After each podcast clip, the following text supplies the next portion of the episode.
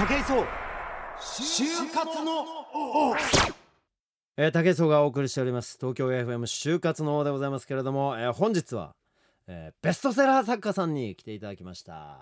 ねなかなかベストセラー作家さんに会うってなかなか機会ないんで今日はちょっと楽しみにしてるんですけれども、えー、ダイヤモンド社から出版されている伝え方が9割シリーズの著者、えー、佐々木圭一さんをお招きしました。よろしくお願いしますよろしくお願いします。楽しみにしてました。どうも初めましてですよね。そうですね。お会いしたことないですよね。ありましたっけ？なんかね、はい、お会いしたことありそうな風景なんですよ。あ僕もなんかねそんな感じがしました。いきなり今日ね先ほどお話をさせていただいてて、あれ前話したかな？みたいな感じありますよね。感じがねどっかのなんか打ち合わせかなんかで一回話したような感じだなって思えるような方なんですけどもなんとこの伝え方が9割シリーズえー、2冊出てるんですけれども累計79万部の大ヒットでございますけれども。ありがとうございます。伝え方が効いたんでしょうねきっとね。だとねいいですね。はい。伝え方が9割。これもインパクトありますもんねこれも。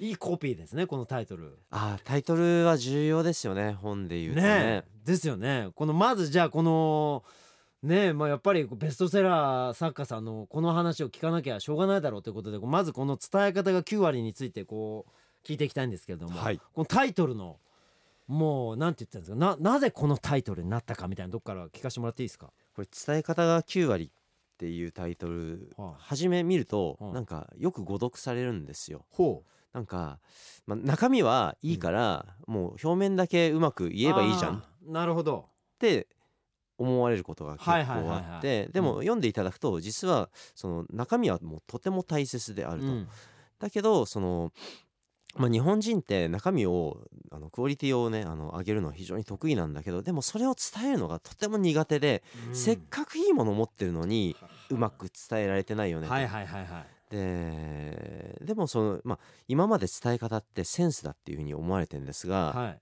そうじゃなくて技術で誰でも学ぶことができるんだよっていうことを伝えてますね。えー、なるほど。これはもうまさに武井壮と全く同じ論点じゃないかなと思うんですけれどもあの今言ったこと本当にスポーツ界では、はい、もうまさにというまあ、スポーツに限らずですけど日本人の伝え下手っていうのは本当に僕も実感してて、はい、本当にあのそのクオリティを上げる作業って日本人すげえ得意じゃないですか。そうですよね、えー、スポーツのあの選手のねアスリートの技術のクオリティって世界中の選手見回してもフォームとかあのー、技術とか本当に高いものがあるんだけども、はい、メジャーなあのー競技選手マイナースポーツにメジャー選手が一切いないっていうねあの価値は世界一レベルに達してるのに、はい、世間が知らない人がたくさんいるっていうね、はい、アスリートすげえいっぱいいるんですよ。これってまさに伝え方が下手で、はい、あの自分の素晴らしいそのクオリティを世の中に一切知らせることができてない典型だと思うんですよね。なんかね聞いたことあります。えっ、ー、とねあるスポーツで、うん、あのーまあ、もちろんねスポーツの技術を高めなくちゃいけないって、はい、えー、確かバレーボールだったと思うんですけど、うん、でまあ、それで頑張るのは頑張ろうと。だけどそれだけでは世の中がそのバレーボールに対して興味を持たないから、うん。ね、どうやって PR するかってことを考えましょう会議って一回やったんですって。ほう。バレーボールが。はい、はあ、でそしたらまああのー、でもどうすればいいかがやっぱりわからないと、うん、やっぱりでもそもそもバレーボール頑張っていい成績を残すしかないんじゃないかってまた元に戻っちゃって。もうでも本当はいやそれは当たり前でやんなくちゃいけないんだけどどうやって PR するかの会議だったのに、うん、でもやっぱり頑張ろうよみんなみたいな。それに戻ったみたいな話を伺ったことあります。そうなっちゃうんですよ。なんでですか？伝え方が9割を読んでないからじゃないですかねなるほど、えー、俺はもうぜひ多分この序盤のトークで伝え方が9割の中にどういったことがあの忍ばせられているのかっていうのがだんだん分かってもうほとんど分かってきてるんですけど、はい、読んだ方がいいですよね。伝え方が9割。いやね全く同じことを伝えるにしても伝え方によって、うん。うんそれこそ面接なんて分かりやすくて、はい、あの同じ大学で同じゼミを出てんのに、うん、A さんは内定取る。B さんは取らないってことがあるんですよね。ありますね。何が違うのかと、うん、大学が違うのか一緒です、うん、ゼミが違うのか一緒です、うん、伝え方が違うんだと思うんですよね。なるほど。具体的に伝え方の違いって良くないものといいものってどう違うんですか？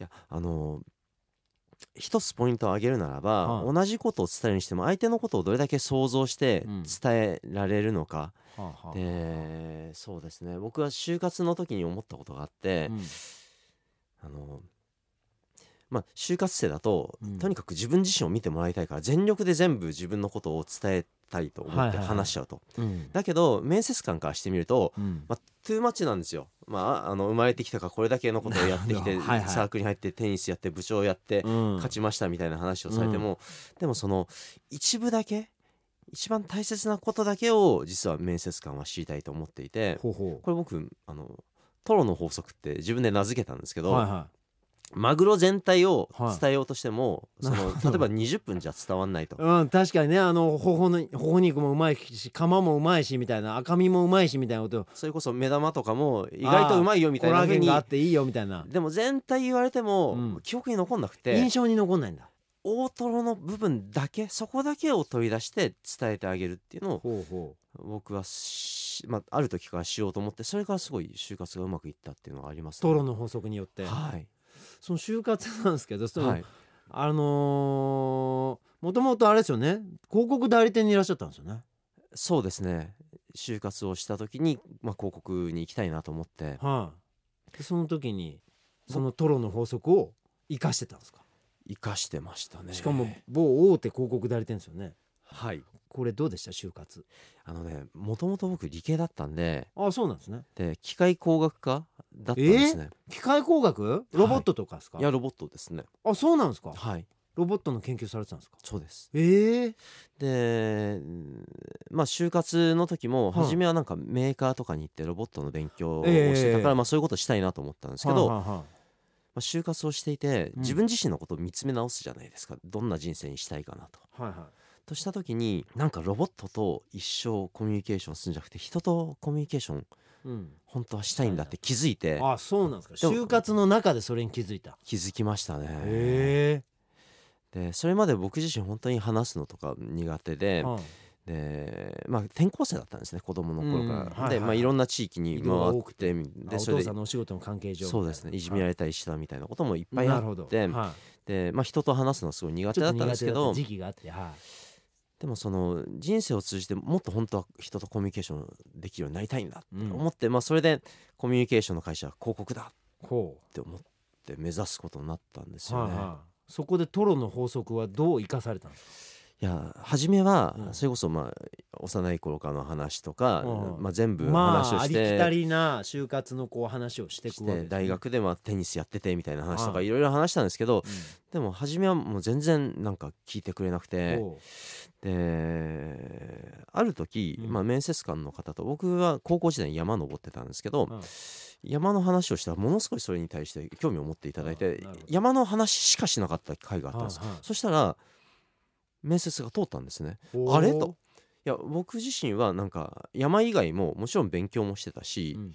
もちろんそのなんか大学時代にテニスをやってたしみたいなこととか、恋愛もしたし友達とこんなバイトもしましたしみたいな話を、全部のことを言った時は落ちて、うん。そうじゃなくて一個だけうん。その面接官の方が興味を持ってることだけを話した回に通ってこれは何なんだろうなと。なるほどそれこそ全部を僕は伝えるべきなのかなと思ってたんですけどそういうわけではなく、うん。それこそ面接官の方が聞きたいことだけを掘り下げて話した方がうん。興味を持ってくれて、うん。いいなって思ってくれるんだって気づいたんですよね。なるほど。その理由ってなんだかその時って分かったんですか？ななんでこのこれを話した時だけっていう。いや思ったのが、うん。そのそれこそ僕は大学時代結構テニス頑張ってたんですね、うん。それこそサークルで例えば大会で1位を取ったみたいなことがあったんだけどはい。でも面接官の方からするとうん。テニスやってたってそんなに興味を持ってくれなくてなんか、うんいや飲み会とかいろいろやってたんでしょとか、まああのー聞いただけだとちょっとチャラチャラしたようにそんなチャラチャラしてなかったんですけど、うん。あのーまあテニスサークルって言ったらね大学の中のチャラ男サークルナンバーワンみたいに思われてるとこありますもんね。ありますよね。えで20分の中じゃそこまで伝わんなくて、えはいはじゃなくてやっぱり山登ってたっていうふうに言われるとい、うん。本当にでも高校時代から合わせると200ぐらいの山に登ってたんですけどで200の山に登ってましたっていうふうに言うと、あこの人って頑張り屋さんだなと。うん。でしかも辛いところでも結構頑張って、うん。その頂上に向かって歩ける人なんだなっていうふうにうん。分かりやすかったんですよね。なるほど。だ経歴をそのマグロの話じゃないですけどはい。マグロ一匹の説明をするよりも、はい、そのマグロがどんなマグロかを説明する方が良かったってことですよね。だからあれですよね。あのー人が見えたんでしょうね。いやそうなんです佐々木よねさんのね。つまりマグロ一匹全体を説明するんじゃなくて、うん。トロの部分が食べたいってことに気づいて、うん。もうその後はもうこのトロだけを話せばいいんだと。なるほど。20分の中で全部は食べれないから、うん。一番相手が相手が食べたいものを提出する、僕自身例えば目玉が食べてほしいと思っても相手はそんな興味を持ってつまりテニスの話を僕はすごい頑張ったからテニスの話をしてもいやいや別にそこは興味ないっすとうんじゃなくて一番食べ相手が食べたい部分を切り出してあ提げる示してあげると。だこれあの就活生の皆さんに本当にあの重要な話だと思ってて今意外とねあの就活こうエントリーシート書いたりとか面接やったりとかしてると意外と自分のそのアウトラインばっかり話しちゃうじゃないですか。はい。これやってきたあれやってきたこういう成績出しました、はい。この大学うにこういうふうに勉強しました、ね、この会社はこう思ってるんでこう入りたいですみたいな、その外側ばっかりするから、はい。大事なねそのその人のその人間性じゃないですけどその人ってどんな人なのかっていうね、はい。どんな性格な人間性がも、持たれてるのかっていうのがなかなか見えづらいと思うんですよ。そうですよね。逆にそれを細かく話せば話すほどこうなんていうんですかねフィルターが増えちゃってはい。い多分面接官の人とか分かんないですよね。やそうなんですよね。結局人間性分かんないから印象に残んない。っいやおっしゃる通りです。てことですよね多分ね。これね僕広告の仕事をしてから、うん広告の仕事とうん。就活ってすごい似てるなって気づいたことがあって、へえ。例えばカメラの宣伝を仮にするとします、はいはいはい。でその時にうん。あのーまあ、メーカーとしてはいろいろ言いたいわけですよ。うん。いやレンズもいいし軽いし、充電もすごい長く効くししかも画像がこんなに綺麗みたいなことを言われても 手ぶれもしないしみたいな。で言われてもあんま記憶に残んないです。よななんでしたっけ？と、うん。そうじゃなくてもう一個だけ例えば手ぶれもう手ぶれだけしない。本当にぶれないんです。みたいな、っうんていうカメラの方が興味を持つんですよね。なるほど。絶対に手ぶれしないカメラとかあったらあれですもんね。そうですよね。でだけど手ぶれしないけどもちろん充電もいいしレンズも良かったりするんだけどそこはあえて言わない、あえて言わない。もう一個に絞ってうん。マグロの中のトロだけを言ってあげるって相手が一番興味を持ってるところだけ言ってあげる。なるほど。なんかあのーすげえ人生悩んでる人キャラクターとかに使ってはい。あのー人生ブレブレですけども手ぶれだけはしませんみたいな感じで言ったらなんかいきそうですもんね。こうちょっと手そうですよね。震えてるような人がこうカシャって撮ってんのにこうこんななって撮ってんのに全然クリアな映像撮れてるみたいないや今ねあのブレまくりなのにさすがだなとんかあのこれ今おっしゃってたのは実は伝え方の技術伝え方9割の中に入ってるギャップ法っていうギャップ法正反対の言葉を入れると言葉って強くなるんですよへえなんすかそれ？えいやそんな技法がいあるんですね？今おっしゃってたので言うと人生ブレブレなんだけどうん。このカメラは手ブレしませんって逆まあいう正反対のことですよね。ですよね。例えばそのスポーツの名言でも結構使われていてほうなんすか？田村面白い。涼子さん田の、村涼子。えー名言で、うん。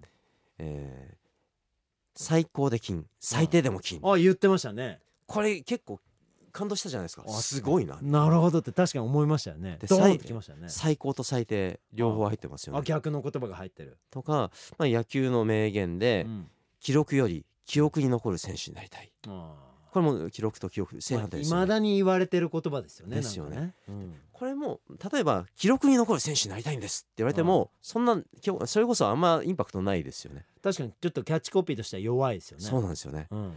これあの正反対の言葉って入れると言葉って強くなるんですよ。ほうほう。例えばあなんだろう面白いな。あなたが好きですって言うにしても、うん。うん。好きの反対を手前に言ってあげる。嫌い？そうですよね。嫌いになりたいのにあなたが好きです言われるとちょっとドキッとするじゃないですか。おいなんだこれ口説き方講座みたいになってる使えんなこれ。使えんなこれ。早速 LINE で打ってみようかななんか。誰か。君のこと嫌いになりたいんだけど好き好きになっちゃうんだよ。しょうがねえんだよ。つってなんか送ってみようかな使えんなこれ。ギャップ法。これギャップ法それこそ、まあ、面接のエントリーシートとかでもはあはあ。なんか書く時とかに、はいはい。ただそのねあの明るい性格ですってに言われてもまあそうですかぐらいにしか思わないと思うんですけど、はい。いや周りの人が暗く見えてしまうぐらい私は明るいですって言われるとあ本当に明るいんだろうねなるほど、まあはい。そのあの伝え方にはうん今話したみたいに、ええその実は法則性があるんですよね。法則あるんですねでそれこそああの、まあ、テレビに出て出られてる方とか非常うんにその,、その瞬間思いついてんもうすごいこと言ったりするじゃないですか。そうですね、はい、でも、まあ、それこそ一般の人たち僕も含めてなんですけど、まあ、就活をしてる人もそうなんですけど、うんいきなりいいことを言おうと思ってもなかなかできないし、まあ、ひらめかないと。だけどその正反対の言葉を入れると言葉が強くなるんだよって知ってたらエントリーシートに例えば書くことができるわけですよ。うん。考えた上でなんかねあの強い言葉にしようと思ってじゃあうん。普通だったら、ね、明るいっていうことだけを書こうと思うんだけど明るいの反対の言葉を手前に書いといてあげようっていうふうに知ってたら書けるっていうね。なるほど。もう技術としてそういうことが使えるってことなんですね。使えますね。面白い。それがこの伝え方が9割の中にいろいろ書かれてるんですね。そうですね。なんか他にもいっぱいあるじゃないですか。ギャップ法ははい、2番になってますけど、はい、なんだ？赤裸々法とかありますよ、赤裸々法。これはですねすかこれ？あのー自分の体に巻き起こっていることをあえて言葉にしてあげる。なるほど。例えば、あのーあなたが好きだって言うにしても、はい。好きだって思ってる瞬間に体に何が起こっ何かが起きてんだ。例えば耳が真っ赤とか、はい。頭の中が真っ白とか、あちょっと唇が震えてるとかっていうふうに思うじゃないですか、ええでもそうやっええてそれをあえて言葉にしてあげるとすごい強くなるんですよ。あなたが好きの前にあ頭が真っ白になるぐらいあなたが好きですって言われるとあ本当にすごい好きなんだなって伝わるっていうこれが赤裸々法ですね。もう大臀筋が酸欠になるほどあなたのことが好きみたいなことですよね。なんすかそれ。で大臀筋ってよっぽどの運動しないと酸欠にならないんですよ。ならないですね。一番でかい筋肉だからちなみにどこにあるんですかそれは？ケツケツです。ケツの筋肉なんですけど、あはい。はい。人間の中でも最も一個の個体としてはでかい、はい。あの背直筋とあのちょっと双璧をなすようなでかい筋肉。まあ大腿筋とかもそうなんですけどでも大臀筋でかいんですよ。でかい筋肉だと。すげえ激しい運動しないと、はい。こうあーってこう疲れない筋肉なのにはい。それを引き起こしてしまうほど、まあ、あなたのことをもうケツが酸欠を起こすほどまあまあちょっと違うか。う なんかな陸上部の陸上部の女の子にはぜひそういうふうにね陸上言っそう。ていただケツ割れするほどお前のこと好きだよって言うと多分引っかかると思うんですよ。ケツ割れって言うんですよ。あの走った後、はい。あのケツの筋肉がもうギューって締まってはい。歩けなくなるんですよ。えー。あー痛い痛い痛い痛いって言って、はい。400メートルとか全力で行った後とかケツ割れって言ってはい。本当ケツがもう6つぐらいに割れてるぐらいギューって締め付けられて痛くなるんですよ。はい、はい。その感覚を陸上選手みんな持ってるんですけど。なるほど。赤俺裸々法ですねまさに。俺お前のことはい考えるとケツ割れすんだよって言った意外といけるかも。伝わりまますかねそれ。本当？っつって、はい。ケツ割れすんの？ってなるかもしれないですね。400走った後ぐらいすごいエネルギーを消費するってこと？みたいな。それ相当好きだねってなるかもしれないですね。なるほど。いけんな赤裸々法。他にもあるんですよリピート法。リピート法。これはですねあのすごい簡単です。あのそれこそは繰り返してあげることによって、うん。それこそあの例えば、えー名言そうですね、あの流行語大賞は結構リピート法でできてるんですよ。はい例えば、うん。JJJ 一昨年のあ流行語大賞音3つリピート。は「ダメよダメダメ。いああダメが3回」もそうですしあとはそれこそ覚えている童謡。うん。まあ歌ですね、うん。桃太郎さん桃太郎さんもそうですし全部僕らが覚えている童謡はリピートされてるんです。なぜ覚えてるか。なぜならばそれこそ人って何か記憶しようとしてる時にしようとすると頭の中で繰り返すじゃないですか、はい。電話番号とか、はいはいはい。と同じように人に伝える時もリピートしてあげると記憶に残るんです。残りやすいんだ。そうです。ダッシュダッシュダッシュとか。そう。キャプテン翼。こそう。れもう絶対覚えてるこれももしダッシュしか言ってなかったらそこまで記憶に残ってないんいですよ。やそうだよな。3回言われてっからもうそこしかキャプテン翼の歌を歌ってって言ったらみんなダッシュダッシュダッシュですもんね。そうですであこれも就活でもちろん使えて使えんの？例えば僕は頑張り屋ですっていうんじゃなくて僕は頑張り屋です。頑張り屋です。本当に頑張り屋なんです。鈴木奈々じゃん。って言われると鈴木奈々法じゃん。あいつ絶対3回言うんすよ。あそうなそうですね。言われてみれば。いやほんとそうなんですあいつ。私貝が好きなんです。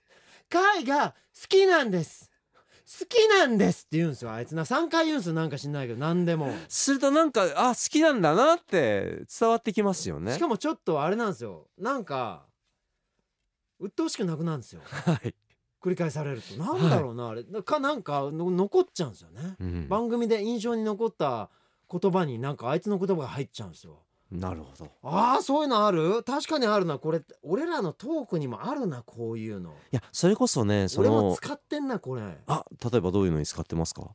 あのこれね芸人さんとか、まあ、タレントさんがバラエティで発する言葉にははい。必ずこの中の法則がどれか使われている気がします、なるほど。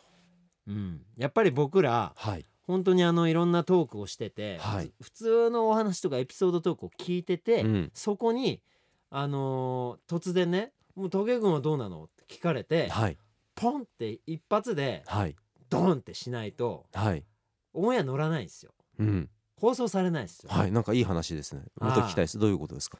なんか例えばじゃああの今までで一番大変だったレースの時の話してくださいとかって言われたら。って言われたら、はいまあそうですね。一番大変だったレース、まあ、思い返してみると、まあ、日本一になった時のあの日本記録出したレースってやっぱ当然こう思い出に残ってるんですけども、まあ、それよりもみたいな感じでこう人が話し出すじゃないですか。はい。でその話し出した時に、はい。あのもう僕ら考えてんですよ。うんうん。それに対して、うんうん。オチまでどうやって持っていくかとか。違うんですよ、はい。人がこう話し出した時にはい。それに当てる言葉を考えてんですよ。はいでその当てる言葉っていうのがこの中のどれかの方法を使うとはい。人の話にはい。このどれかを使ってくっつけてんですよ。なるほど。わかります？例えば他の人がそのリピート法だとしたら他の人が言ったことをはい。同じことを言ったりすると、うん。突っ込みやすいじゃないですか。はい。例えばあのーグルメレポートを求められて、はい。このあの何々どうですかって言われて「いやこれはもう本当にあのすごいですねなんかゼリー食ってすごい清涼感がすごいですね夏にぴったりですね」って誰かが言った後にはい「武井君どう?」って言って「確かに清涼感半端じゃないですね」っつって「いや同じじゃないですか」って言いやすいじゃないですか。はいツッコミどころができるっていうんですかね。なるほどでそのツッコミどころを作る発言を僕らはやっぱり考えてんですよ。なるほどやっぱり MC の人は突っ込むのが仕事だから、はいその MC の人が触れやすいものをだそれって何かあるわけじゃないですか。なるほど。触れなきゃいけないと思わせる何かがあるわけで、はい。それを作るために僕らずっとトークを聞きながら考えてるんですよ。なるほどね。でその中にはこのリピート法だったりギャップ法だったりはい。全然真逆のことを僕が言ったりとかはい。するわけですよ。なるほど。でそのサプライズ法ってなんかねあの言葉のエネルギーみたいなのがあるんですけど、はい。僕で言ったらまあ百獣の王なんで、うん一応ね、うんあのー百獣の王しか言わないことがあるわけじゃないですか。はいそれはもう鉄板で使えるわけですよ。はい武井壮に聞いてみたら例えばねあの赤ちゃんの可愛い映像が出てきたと。はいであの赤ちゃんって可愛いですよねって言ってみんな赤ちゃんの可愛さをこう一人ずつ言っていくわけですよ、はいそうですね。あの赤ちゃんのこの仕草がすごい可愛かったですとか、うんうんうん。あのなんかよちよち歩いてるのとかもうたまんないですよねとか普通一般のタレントさんはそうやって来るわけですよ。はい。でどう絶対俺が最後に来るわけですよ、はい。バラエティ番組で、はい。モデルさんとか並んでたりとか、うんうんうん。アイドルアイドルとか、うんうん。あの俳優さんとかいて、最後絶対俺に MC さんは振るの分かってるんですよ。はい。でそこでどうしようかなって考えてるんですけど百獣の王なんであの答えは決まってるんですよ。はいそうやってなんて言うんですか？来た時にはい。いや確かにすげえ可愛いんですけど あの弱点だらけでしたねとか笑うに決まってるんですよそんなこと言ったらで倒し方考えてんのかよとかこう 赤ちゃん倒さないでいいだろうとかもうどんな方法でも突っ込めるじゃないですか。はい。でなんかそういうのを必ずこれってサプライズじゃないですか。確かに。そこなのかっていう倒し方なのかっていうところになっちゃう、でも俺は百獣の王だから、うん。そこでいいわけですよ、うん。だから別に赤ちゃんの可愛さ言わなくてもいいわけですよ、はいいやただ下半身弱すぎるですよねあの赤ちゃんみたいなこと言ってたら。赤ちゃん下半身弱いもんだからとかそういうふうになるじゃない。はい。らそういう法則を俺実際トークで使ってんなって今思いました。なるほどそれ伝え方ってことですよね。いやまさにそうですね。面接のことを今改めて話しながら、はあ。あの思い出してたんですけどは集団面接とかで、うん。なかなかうまく話せないとかってありあるじゃないですか。横の人とかでなんかいいことを横で言ってて、うん。どうしようみたいな時とかに潰されてきちゃってみたいなね、それこそ今おっしゃってたみたいな、うん。いやあの向こうで例えばなんか頑張り屋さんですみたいなことを言ってたのに対して、僕もそこで頑張り屋さんですみたいなところから、うんあのね言ってあげるとかねあのそれこそこの中でクライマックス法っていうのがあって、うんクライマックスをこれはなんか面接官がちょっと飽きてきたなみたいな時に使える技術で、ほ一つだけ伝えたいことがあります。うはい。ということを言ってあげるのがポイントあでなるほど。自分で山作るってことですね。これそれこそね芸能人の方とかもちろん普通にやってると思うんですけど、うん。一般の人たちはあんまり意識して使わないんですよね。ででももう今日これだけは聞いていただきたいんですけどって言われるとちょっと聞いてみようかなって思うと思うんですよね、スイッチきちんと入れることができて。で面接の時は結構僕それの言葉を使ってましたね。あそうっすか。同じことを言うにしてもなんか相手も聞いてもらうあ聞こうかなって確かにそう思うですね。その山をクライマックス使われたらはい「え何何?」って絶対聞き耳立てますもんね。ですよね。あこれ使えんな。いや面接官実は疲れるんですよ。僕自身面接官を何回かやったことがあるんですけど、はいはいはいで1日で15人とか見るんですよ、はいはい。そうするともう、まあ、みんな一生懸命で頑張り屋だから、い、はいはい。や聞くんですけどもう聞いててほんと疲れてうわ疲れたな。でもしかもなんかみんな同じようなこと言ってんなとかって思うんですよね。は でもそういう時にいいや今日もうこれだけは聞いてくださいって言われると「え何?」っていうふうに聞いてみようって思いますよね。その疲労感なくそこに向き合えるわけですね。なんかねスイッチが入るんですよ、ね、作業じゃなくなるんだ。はい。はあ面白いですね。それ確かにそそこで山作られたら、はい。あ聞かなきゃっていうふうにこう思いますよね。そうですよね。まあもちろんね内容はすごい重要ですよ。その、ね、それかその後に言う内容ってとても重要なんですけど手前に今からその大切なことを言うよっていうのをあえて一発入れてから言ってあげるとより伝わるんで。なるほど。いや面白いな。これちょっとついろんなことに使えんな。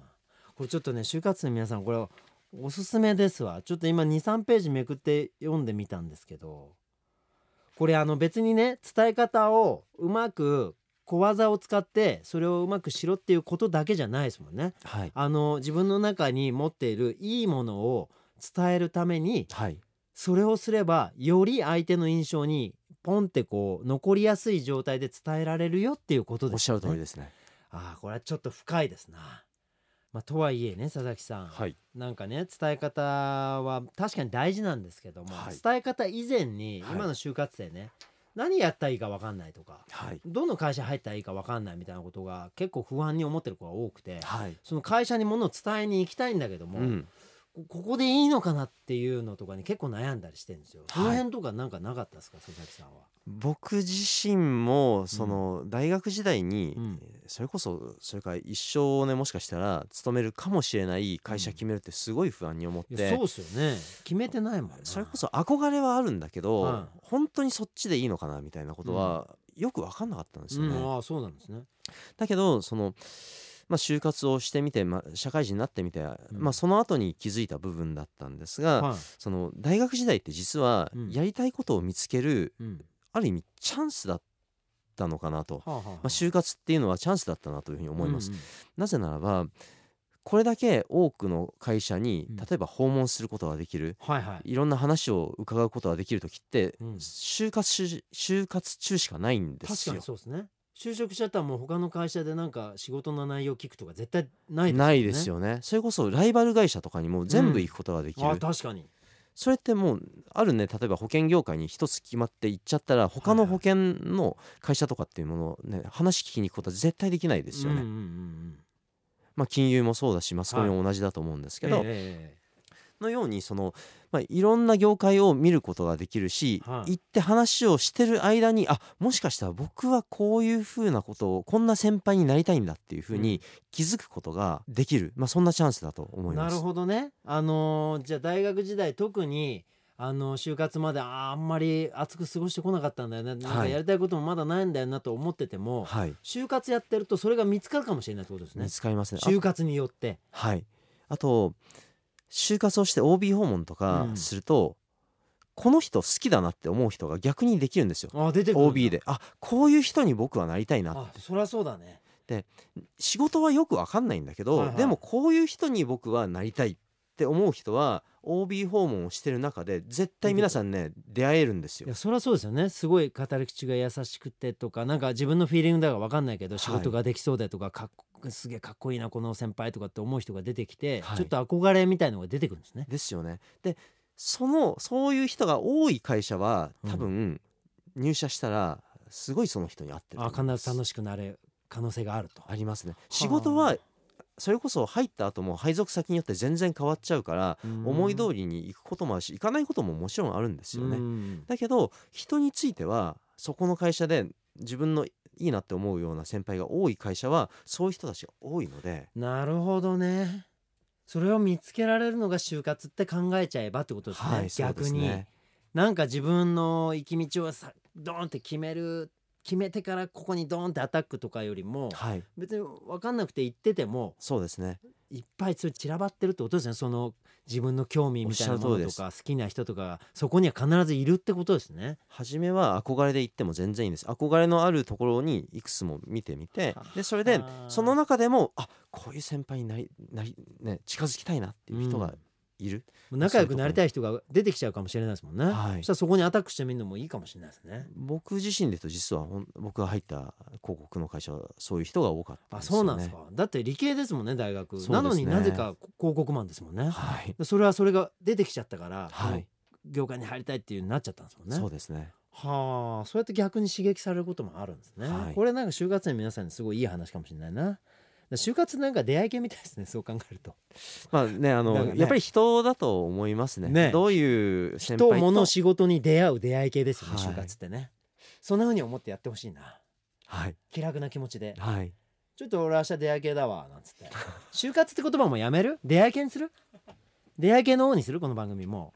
なんか大学生たちも。明日何？なんつって。あ明日出会い系なんて。えどこ？みたいな。あなんか、うんラジオ局なんだけどなんつって。ああいいねなんつってなんかそうなるかもしれないですね。楽しそうですね。広告なんだけどはい。出会っちゃってきてよなんつって。そしたらなんか気が楽になるんですよね。ダメか。はいありがとうございます。あの佐々木さんすごく今楽しいお話いただきましたけども、はい。そんな佐々木さんが、はい。なんと伝え方に苦しんでいた時期があるというふうにおお聞きしたんですけれども、はい。広告代理店時代になんかえらいこと起きたんですよね。いやもうもともと伝えるのは僕自身苦手だったんですけどはコピーライターに配属されちゃったんですね。あ、あそうなんですか。もういきなり。そうです。一番初めに。はで僕自身コピー学んだこともないし。クリエイターみたいなものになるなんてさらさら思ったことがなかったんであそう最初代理店入る時に何やりたかったんですあのマーケティング？かあマーケティングはい。それこそ理系だったんで、はいはいはい。データのね数字とかね。整理とかそういうものはええできるかなと思ってたんですけど、いきなりコピーライターにコピーライターってね代理店の花形じゃないですかなんか言ったら。みんななりたいけどなれない人が多いみたいな。でそこに配属されるんですね。いやもうねなんでだったんでしょうね。まさかの配属だったんですね。でそれでじゃあコピー書いてみろって言われてはいはいはい。書くんですけど、はい。まあまあ全くいいものがもちろんできなくては で、まあ、上司にはすごい怒られるし、はい。それこそ1個の打ち合わせにつき、まあ、頑張ってはい。100案ぐらいコピーを持ってくんです、はいはいはい。キャッチコピーを。はで1枚につき、まあ、1枚の紙に1個うんコピーを書くんですね。い1枚に1個なんだ、はい、まあなんかコピーっていうのは商品だから1つずつあながるほど。1枚に1個ずつっていうルールがあって、混ぜるなと、はい、はでそれを上司に見せると、はい。上司がわーって見い、見てていく何もないなって言われて横にあるゴミ箱にバサーってするんですよ。ええでそれを1日に4回ぐらい繰り返すんです。はい、まあ、2時間考えて持ってった100案を上司に見せてわーって見られて、ダメだ、まあ、何もないな。バサーバサーバサーって捨てられ400る枚。400枚。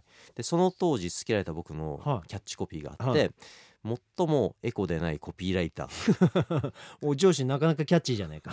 紙の無駄っていう。ああなるほど400枚500枚の紙をはい。あのダメコピーで無駄にしていくという。そうですね。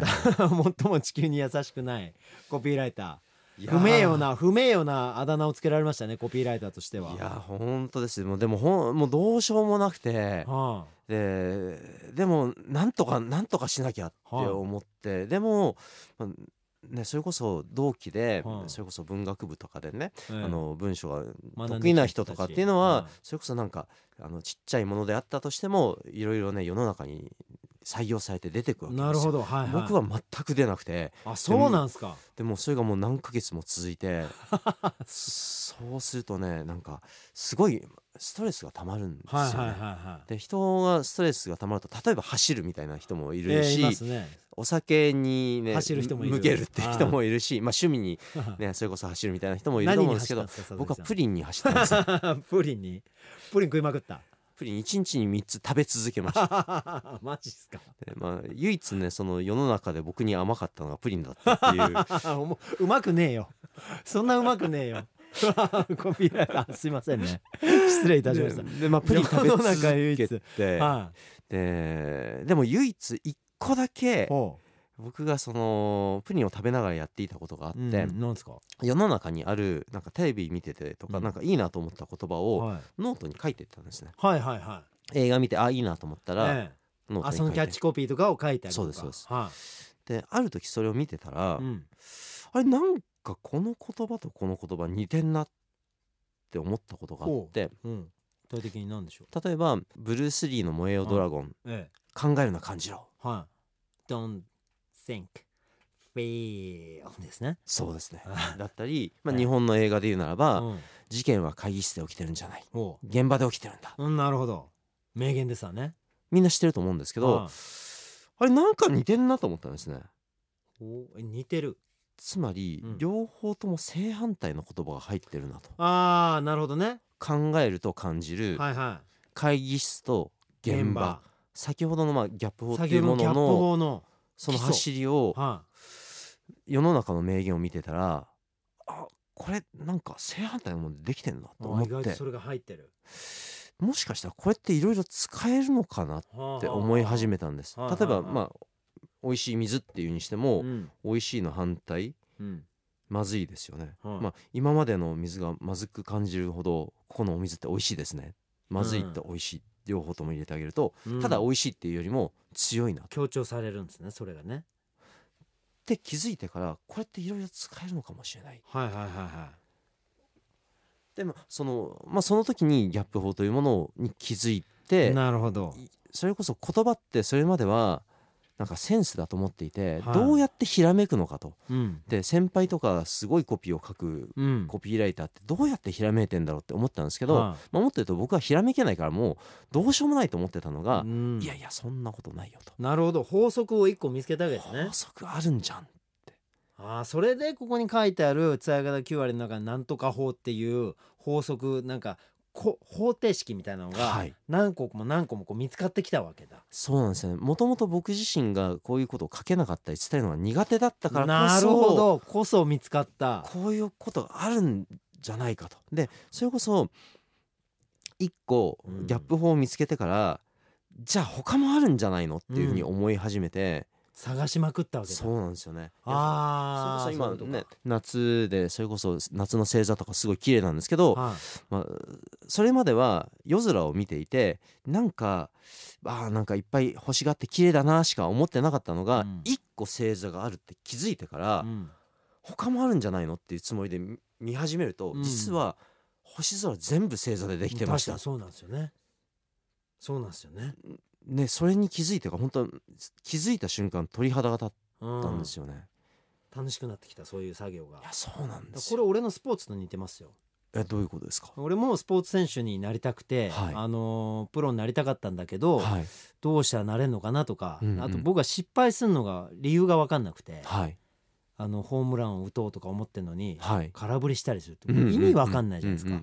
これを思った時にじゃあその練習したらいいのかなと思ってセンスなのかなとかいろいろはい。みんなそういうふうに言うんですよ。うんそんなのはもうや野球とかやっぱりホームランバッターとかやっぱりホームラン打つセンスがあるからとか、はい。そんなことを言うみんな言うんだけど、うん。そんなはずねえだろうと思って。でなんかあの映像自分の映像を見たらはい。自分が思ってることと違うことをしてたんですよ。えー、どういうことですか？でよくあるじゃないですか、はい。歌を自分の声を録音して聞くと、はい。全然違う声で聞こえて恥ずかしいみたいな恥ずかしいですよね。ある。でしょ？音程外してたとかね。それと歌ってる間は。同じで、ねはい。運動も一緒で、はい。運動音痴の人がビデオで撮られた自分の映像を見ると愕然とするんですよ。こんなフォームなんだ俺って言って。例えば誰かの真似して投げたりとかしてんのを映像撮られると全然フォーム違ったりするんですよ。うん。だから意外とスポーツ選手って思ったことやってるようでできてないってことに気づいてて。なるほどだとしたらじゃあ何が法則なんだろうと思ったら、はい。思ったことできりゃ全部うまくいくって思ったんですよ。これ結構似通った考え方だなと思ってなるほど。法則的に。だってスポーツの練習してもうまくいかねえんだからはい。思ったことを思ったようにできる練習すりゃいいと思ったんですよ。わあすごい。そしたらどのはい。スポーツもうまくいくようになっちゃったんですよ、そその練習し始めたら。それこそ世の中の一流の人うん。のフォームを完コピどうすればできるんだろうみたいなことをやるってことですか？あの見てはい。できれば、はい。もう練習いらないんだからってことじゃないですか、うんだってそのフォームを見てできちゃうんだから、はい。一発で。はい。ってことは練習反復練習いらないんですよ。だから疲れない。疲れないからあのたくさん練習できる、はい。たくさん練習できるからししかも思った通りのことやってるからクオリティが高い。うんなるほど。で思った通りだからそんなたくさんやらないでいいから休める疲労も回復も早い。だはい。から試合の時もコンディションいい、はい。で毎日コンディションいい、はい。毎日自己ベストが出る。はい。イコール強い選手なるほど。にたどり着いたって。それとねなんか似てる感じですよね。いや似てますね。ね？なんか言葉をこううまく使うにはって言葉を思い通り操るにはどうしたらいいか、はい。天才的なひらめきにかけるんじゃなくはい。言葉の使い方を正しく分かってればいいんだっていう。そうまさに僕は伝え方って料理にレシピがあるようにほう。伝え方にもレシピがあるっていうなあ面白いですねそれ。はい。でそれこそレシピ知らなかったらうん。例えば、あのエビマヨを作ると思ってもそれをもうゼロから思いついてそこまでたどり着くのにすごい時間かかるじゃないですか。うん。だけどプロのシェフのレシピがあったら、うん。その場ですぐその味を出せちゃうじゃないですか。ね。全く同じそのプロとは同じにはならないけどでも相当短い時間うん。でそこまでたどり着くこと間ができちゃう、違いないそれと一緒だ。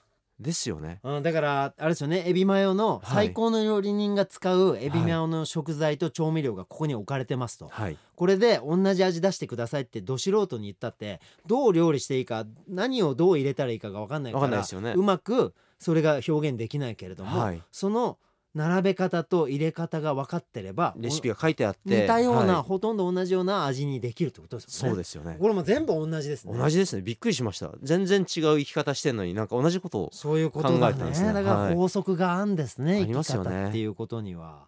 いや面白いですね。伝え方が9割の佐々木さん、ありがとうございます。えー伝え方が9割いろんなことに応用できるなというこの本ぜひね皆さんお手に取っていただいて伝え方が9割1と22つ出ておりますんでもう79万部売れておりますから皆さんが欲しがる本であることは間違いないのでこれは今日お話しした内容のさらに深いところがここに入ってますのでぜひ皆さんお買い求めいただければと思うんですけど、就活生の方も結構ね読んでいただいてるみたいですね。あいいですね、はい。あのーじゃあそんな佐々木さんからはい。ちょっと就活生にねはい。あのまあメッセージみたいなものを送っていただきたいなとそんな言葉を操るプロフェッショナルのはい。佐々木さんから、あの就活を乗り切るあの何か熱いメッセージいただけませんかね？はい。もうあの僕が言いたいのもこの一つですね、はい、伝え方はセンスではない。うん。技術だから誰でも学べるんです。うん、この言葉を皆さんに伝えたいです。なるほど、はい。これ俺がいつも言ってることと一緒だ。スポーツは選手じゃありませんと。技術ですと、うん。あのちゃんと自分の体を操ることができればはい何歳からでもはい。いつからでもはい。どんなものにもチャレンジできるってことを僕伝えてるんですけど、はい。これ同じですね。言葉を使そうその法則、まあ、技術を手に入れれば、はい。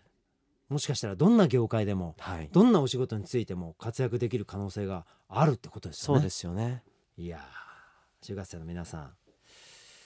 ねえやっぱりあの面接でなかなか話がうまくいかないとかねいろんなことあると思いますけれどもまずはこの伝え方が9割手に取っていただいて佐々木さんの見つけ出したこの法則をちょっとね盗んでみるのもいいんじゃないですかね。ええ。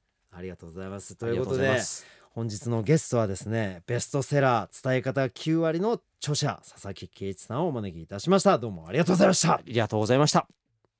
武井壮就活の王えー今日もですねなんかいろんなことを教えてくれる先輩が来てくれましたけれども今日はあの言葉の使い方っていうんですかね。まあ伝え方が9割だよっていう本なんですけども、まあ、伝え方確かに大事ですな。なんか僕らもやっぱりテレビやっててあのーなんだろうな同じことを言うのに言い方とかその間とか声の質とかそんなことが変わるだけで全然違う意味になっちゃうことがあるんですよ。だからあの普段からねあの見てくださる人が笑ってくれたりとかそういったことを目的にやっぱりおしゃべりをしてますからから普段人と話す時からもしかしたらあの就職活動とかねあの誰かに自分のことをよく知ってもらおうと思うことをテーマにあのどういう声で、えーどんな間でどんな単語を使ってどういう並べ方をして喋ったらいろんな人が自分を印象に残してくれるのかなっていうのをまあ普段から考えてやってみたらいいんじゃないかなと。でそれのすごくあの役立つあの考え方が書いてあるのがこの「伝え方が9割」という本だと思いますので是非皆さん佐々木さんからいろんなことを学んでみてください。えーということで、えー、週月の今週もお送りさせていただきました。お相手は竹井壮した。また来週。